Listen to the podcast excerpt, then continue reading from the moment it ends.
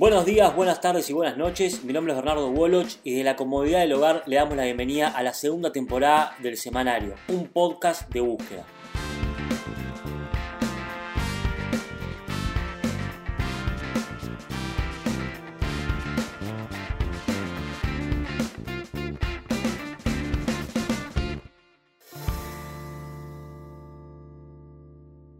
Muchos metaforizan con el COVID-19 y lo comparan con una guerra. En un frente están los médicos, carne de cañón que combate día a día con este nuevo virus. Pero hay otro frente de batalla y ese es el económico. Ahí está el gobierno y el Ministerio de Economía intentando cubrir el gasto público que implica atender esta emergencia sanitaria y las consecuencias que poco a poco se empiezan a conocer.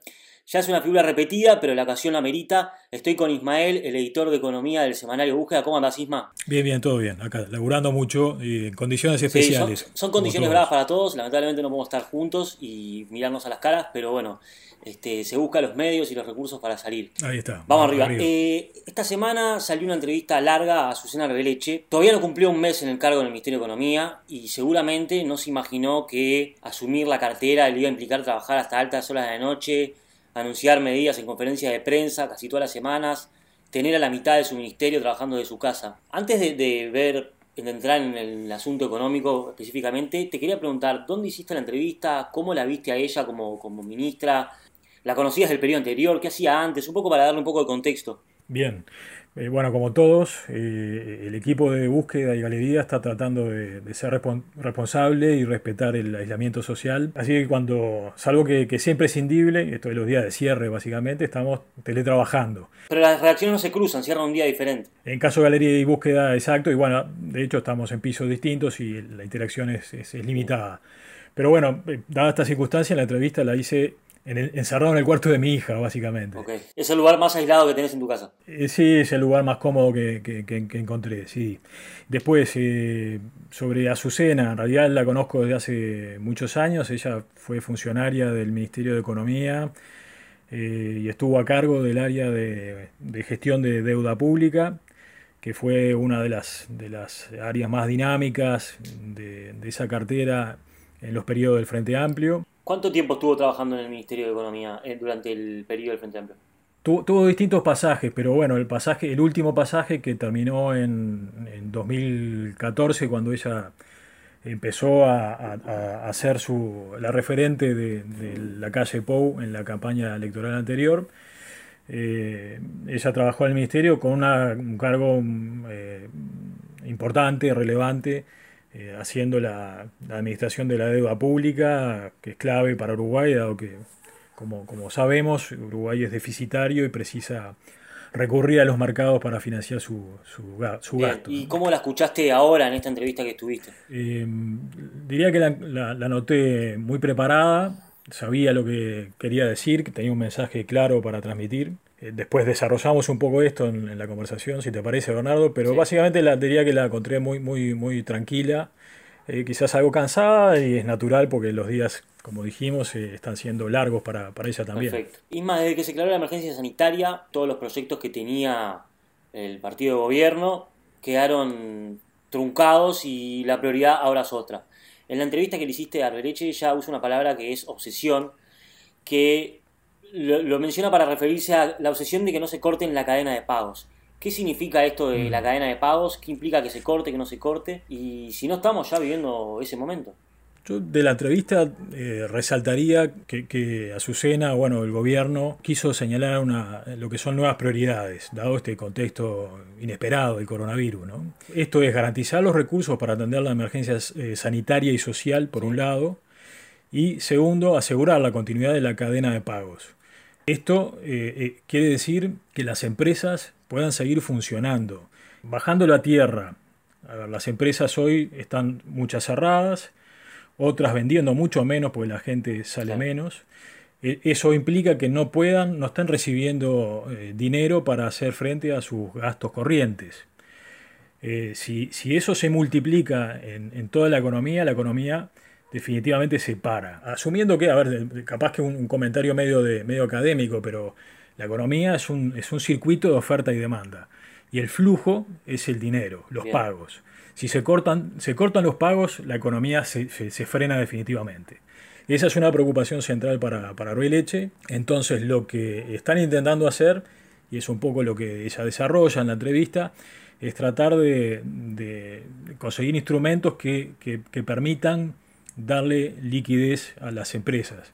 Esto es, por un lado, eh, respaldando con, créditos, créditos bancarios y después con créditos desde la Agencia Nacional para el Desarrollo, que tiene un, esquema de garantía de créditos que, permiten apalancar más créditos todavía del sistema bancario. Isma, tengo una consulta. Ahí estamos hablando en este caso de inyección de liquidez a grandes empresas. ¿Qué pasa con los pequeños empresarios, por ejemplo? ¿Ahí se podría empezar a cortar la cadena de pagos? Eh, bueno, es la, parte más débil de la, de la, cadena. Son los que van a sentir más, más rápidamente y quizás fuertemente eh, estas dificultades. los grandes tienen más espalda. Pero eh, la cuestión es, creo que, es tan riesgoso para la economía en su conjunto que se corte eh, la cadena de pagos en, el pequeño empresario como en el grande. Las consecuencias son mucho más, más abarcativas, más generales cuando cae un grande. Pero digo, si si, el feriante deja de poder vender en, su puestito, eso también genera ciertas complicaciones microeconómicas. Y desde el lado de los bancos privados o las instituciones de, instituciones, perdón, de microcrédito, ¿cómo podrían colaborar o qué hizo el gobierno para pedirle su colaboración? Eh, como dice Arbeleche en la entrevista, básicamente lo que está al alcance del gobierno es reforzar, por un lado, con créditos de organismos internacionales, eso que comentaba de el, sistema de garantía de créditos que, opera en la estructura de la Agencia Nacional de Desarrollo eh, y después es eh, simplemente tratar de, estimular para que los bancos privados, pues es una decisión comercial, que, que den créditos y den facilidades de crédito y cierta tolerancia o laxitud frente a los clientes que puedan tener dificultades de pago pero es, es una exhortación. En el caso de los bancos privados, no tiene, el gobierno no tiene mucho margen eh, de acción. Sí sobre el Banco República, que, que bueno, es el, banco más grande del sistema, así que digamos que, que, por ahí hay cierta potencia como para actuar. Isma, trabajas hace tiempo en búsqueda y cubriste la crisis del 2002. ¿Ya le podemos decir a esto del coronavirus una crisis económica? ¿Tenés argumentos como para compararla? ¿Cómo, cómo lo ves vos desde tu lugar? Bien, está, está buena la pregunta. primero una cuestión un poco más, más técnica. En los libros no hay una definición de qué es una crisis. Eh, a diferencia de otros conceptos como recesión, en fin, esto no, tiene una definición estricta, si bien hay ciertas características que permiten identificar una crisis. Yo, lo, diferencio del 2002, primero por su origen. Por un lado, históricamente las crisis en Uruguay fueron producidas porque el país enfrentaba desequilibrios muchas veces fiscales, otras veces en su balanza de pagos. O sea, desequilibrios macroeconómicos muy grandes. Otra diferencia con el 2002 es que hoy el sistema bancario es un sistema sólido en patrimonio, en liquidez, en menos exposición al riesgo de Argentina, eh, porque Argentina en aquel en el 2002 fue el que encendió la mecha, si se quiere, generando una, la, corrida vino, vino por ese lado. ¿no? También había problemas de regulación que hoy no están. También otra diferencia es que hoy, la, si bien Uruguay tiene ciertas fragilidades en términos fiscales y de deuda, que es un problema que el gobierno va a tener que atender. La posición, digamos, el perfil del endeudamiento es un poco más, más holgado, más cómodo que en aquel momento. La deuda no es tan a corto plazo, no está tan dolarizada. Y el país accede a, tiene un acceso fluido a los mercados de crédito internacionales. Entonces diría que, que, hay diferencias importantes. Otra muy importante me parece, esto es una percepción, que puedo estar equivocado, pero que tiene que ver con el estado de ánimo, digamos, con que, esto está muy conectado con las expectativas. En el, en el 2002 básicamente había desconfianza. Había eh, dudas de si los gobernantes y los políticos en general iban a saber y, poder responder ante una bueno, lo que pasa es que en realidad eh, eh, una corrida bancaria es una crisis de confianza. Sí, pero que estaba extendida a otras cosas, en el, propio gobierno que se había debilitado, eso lo tenés muy claro vos. El gobierno de base se había, se había partido, esa colisión, entonces eh, eh, ya nos tenía aquel, respaldo fuerte político con el que había arrancado. Eh, hoy hay, preocupación, hay incertidumbre por cuánto va a durar esto, que es una cosa inédita. Por lo menos en los libros de historia reciente es difícil de encontrar algo parecido. para terminar eh, con, una, con una nota, si se quiere, optimista, digamos que, China está mostrando que, hay un día después de la pandemia, que es un poco también el mensaje de, de, de Arbeleche, en el sentido de que esto va a ser un shock fuerte, lo vamos a sentir, va a ser doloroso, pero posiblemente sea corto. Bien, eh, me voy a una anécdota cuando se decretó, cuando se descubrió el foco de aftosa que había entrado por litoral, Jorge Valle le dijo a Ariel Dabrié, se terminó el gobierno. Esa no es la visión que tiene Azucena, ¿verdad?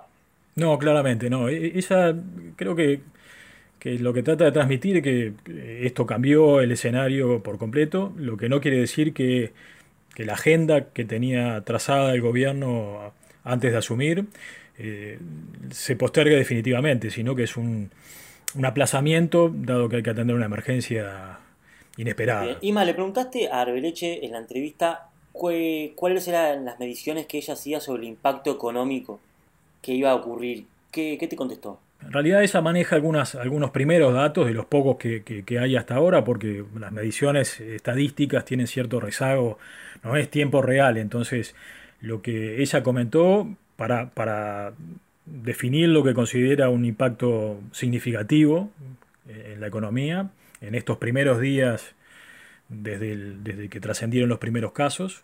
Eh, esa señala, por ejemplo, bueno, eh, eh, el más evidente es el, salto abrupto que tuvieron las solicitudes de seguro de desempleo, seguro de paro, a más de 60.000 ahora, cuando lo normal en un mes este, ronda en torno a los, a los 10.000, 11.000 eh, eso es un dato eh, muy, llamativo. Después ella menciona también la caída en la, en la venta, la demanda de combustibles, marca una caída de 20% en el caso de, del gasoil, que son como primeras señales de, este impacto que para medirlo vamos a tener que esperar un poco a que, a que las estadísticas eh, empiecen a, a reflejar todo esto tan, tan eh, significativo que estamos viviendo. Bien, y me queda una pregunta por hacerte. Eh, todavía no sabemos cuánto va a durar. Eh, tenemos el caso de China, que, ya está caminando una recuperación. El gobierno tenía muchos planes, entre ellos era paliar el déficit de casi 5 puntos, tenía también planificado hacer una reforma de seguridad social.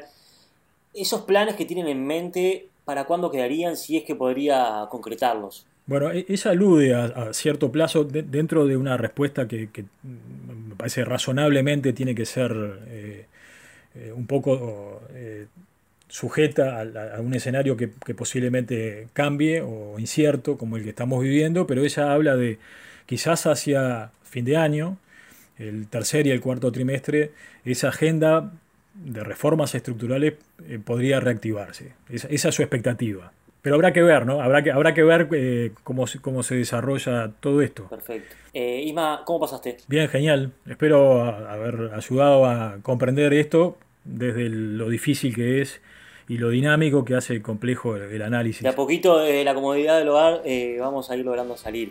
Eh, espero que ustedes también hayan pasado bien. No se olviden que todas estas noticias las pueden encontrar en búsqueda y que todos los viernes estaremos publicando dos episodios del semanario. Nos encontramos en un próximo pod.